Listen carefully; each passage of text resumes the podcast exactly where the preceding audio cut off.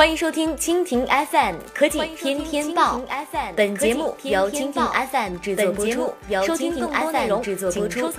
更多内容，请收藏订阅本节目。请收藏订阅本节目或关注蜻蜓 FM 科技频道。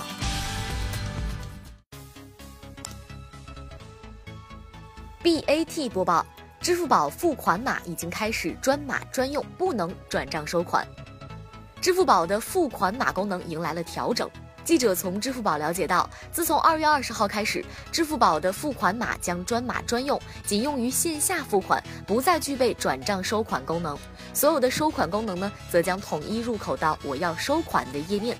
在这次调整之前，支付宝首页的付款码既能够向商户付钱，也能够向别人收钱。而由于收款和付款的功能不分，再加上小额支付免密，一些违法分子利用付款码诈骗的新闻也屡现网络。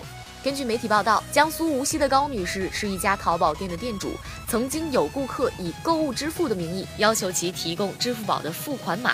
由于再三之下，高女士发去了付款码，但是最终对方将自己支付宝里的两千元钱划至了一个陌生账户。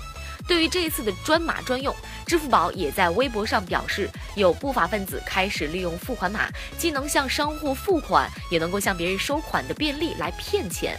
记者昨天呢打开了支付宝的付款码，对付款码进行了截图的时候，页面会显示仅用于向面前的收银员付款，发给他人可能会被骗钱。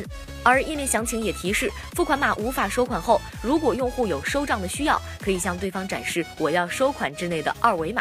在此之前，微信也调整过收付款的设置，目前微信的付款页面显示的付款码也是针对向商家付款，商家需要使用扫码枪或者摄像头。